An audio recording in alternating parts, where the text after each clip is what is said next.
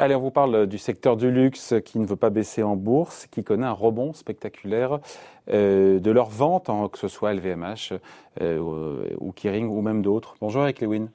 Bonjour mon cher David, ça va? Rédacteur en chef de Publications Zagora, ça va très bien. Euh, et vous, ça va? Écoutez, pleine forme quand je vois ce, ce secteur du luxe. Je vais faire la transition moi-même. Euh, j'ai un peu regardé. Euh, ça carbure en bourse depuis le début de l'année, dis donc. Moi, j'ai regardé aussi LVMH, c'est 22% de hausse depuis le début de l'année, Hermès plus 15, Kering plus 8. Tout le secteur est à son plus haut historique. Est-ce que c'est justifié?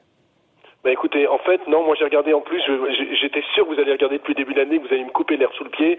moi j'ai regardé sur 10 ans, écoutez bien, Kering plus 515%, Hermès plus 600%, LVMH plus 480%. Sur la même période, le CAC 40 a pris simplement 62%.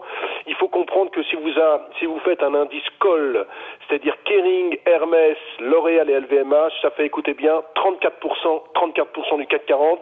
Les banques, c'est simplement 8,2%. La tech, c'est 8%. Alors le bref, le secteur est de plus en plus incontournable. Alors, est-ce que c'est justifié? J'ai envie de dire, euh, on est dans une dynamique ultra, euh, ultra favorable. Il faut savoir que la croissance économique est très forte dans deux zones dans le monde où le luxe tire à merveille son épingle du jeu. Vous avez d'abord la Chine, qui a vu sa croissance rebondir de 18,3% sur le premier trimestre. On va avoir, aller, David, 8% de croissance cette année. États-Unis d'Amérique, vous avez vu la semaine dernière, ça ne vous a pas échappé que les, là, les ventes de détail ont progressé de 8,4% le mois dernier, on attendait 5%, et qu'on aura donc une croissance autour de 6% cette année aux États-Unis. Et encore, je suis gentil parce que si franchement le plan Biden est mis à exécution rapidement, on pourrait même avoir entre 7 et 8% de croissance. Donc vous avez deux zones qui se portent bien. L'Europe, on sait très bien que c'est un peu toujours euh, le petit canard boiteux, mais on peut avoir 4% de croissance en Europe. Et donc, euh, donc le contexte reste très porteur, est très porteur malgré la crise pandémique dont on n'est pas sorti. Le contexte est porteur pour les acteurs du luxe.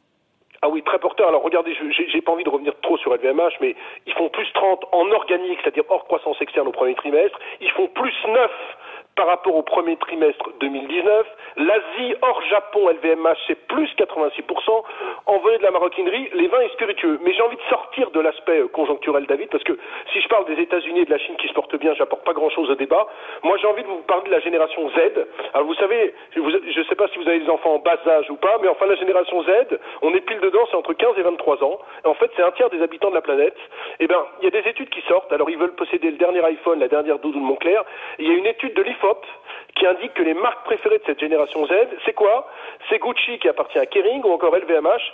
Et cette génération, écoutez bien, pourrait représenter d'ici 5 ans plus de la moitié des consommateurs dans le luxe dans le monde. Et puis, il y a quelque chose qu'on n'a pas vu venir, c'est la montée en puissance du e-commerce pour le luxe. Il y a 10 ans, on disait mais jamais on va acheter un sac Chanel, jamais on pourrait acheter euh, une cravate Hermès euh, sur Internet. Le luxe, il y a 10 ans, c'était 4 milliards 3 sur le net. C'est maintenant plus de 40 milliards de dollars à l'échelle mondiale. Et on va prendre un exemple, Kering. Euh, l'année dernière, les ventes dans le e-commerce ont progressé de 67% et ça représente quand même maintenant 13,5% du chiffre d'affaires. Donc quand vous avez les tendances conjoncturelles plus les tendances structurelles qui se mêlent, vous vous dites que le luxe a encore de beaux jours devant lui, d'autant que c'est le troisième point sur lequel j'ai envie d'insister, mon cher David, c'est que le marché est encore ultra atomisé. Atomisé, c'est-à-dire qu'il y a plein, de petites boîtes à racheter, ça Ça veut dire qu'il y a plein de petites boîtes atomisées, plein de petites boîtes dans le secteur qui sont à racheter?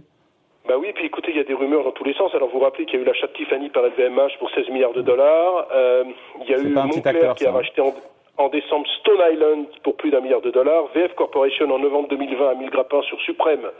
C'est une marque new-yorkaise streetwear de haut de gamme. Et puis il y a des rumeurs récurrentes. Il y a eu Kering sur Richemont, Kering sur euh, Dolce Gabbana. Alors Dolce Gabbana a dit non, non, on n'a pas envie de se vendre. Mais enfin, dans ce secteur, tout peut arriver à condition qu'il y ait un gros chèque, qu'il reste des indépendants, Chanel, Prada, Ferragamo, Giorgio Armani. Donc on a le sentiment que, bah, si vous voulez, euh, les acteurs sont en ordre de bataille pour se concentrer, pour faire de la croissance externe, et ça, euh, ça tire, ça tire le secteur. Alors maintenant, en termes de, de valorisation, c'est comme très tendu, même si c'est justifié eh ben, par des perspectives de croissance qui sont importantes. Je voulais exactement parler. Euh, c'est vrai que c'est très cher. Alors, j'ai regardé tous les PE en essayant d'être ultra conservateur sur 2021, alors que moi, vous savez, je suis un optimiste, mais là, je suis ultra conservateur.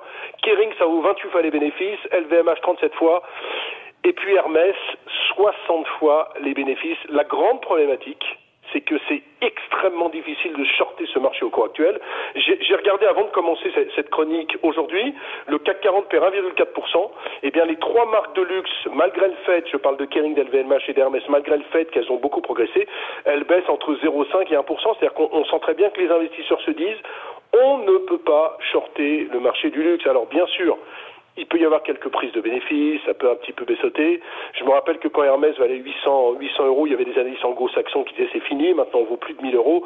Moi j'ai vraiment le sentiment que le secteur est ultra porteur parce Donc il n'y a, pas de bulle pour vous, il n'y a pas de bulle sur le luxe Pardon? Il n'y a pas une forme de bulle sur le luxe quand on voit ces niveaux bah, Écoutez, j'ai pas l'impression parce qu'on est quand même dans le monde de la growth, c'est-à-dire qu'il y a une croissance, euh, il y a de la rentabilité, et puis il y a ce fameux euh, pricing power. Euh, pour, tout, pour tout vous raconter, bon, petit cas personnel, je regardais les doudous de Montclair. Euh, elles ont augmenté euh, entre 20 et 25% en l'espace de deux ans. Et pourtant, la demande augmente et donc les, les, les, particuliers euh, sont toujours sujets à avoir envie d'acheter du Montclair, du Chanel, du LVMH.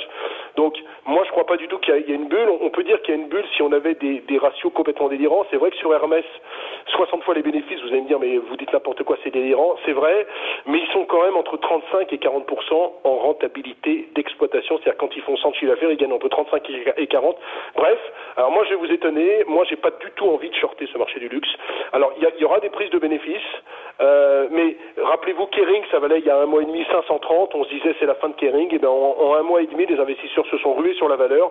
Elle a repris 100 euros. Elle se retrouve à son, à son plus haut niveau historique. Donc, à moins qu'il y ait des mauvaises surprises, je crois que Kering, c'est ce soir les résultats. Hermès et jeudi, à moins vraiment de très très mauvaises surprises.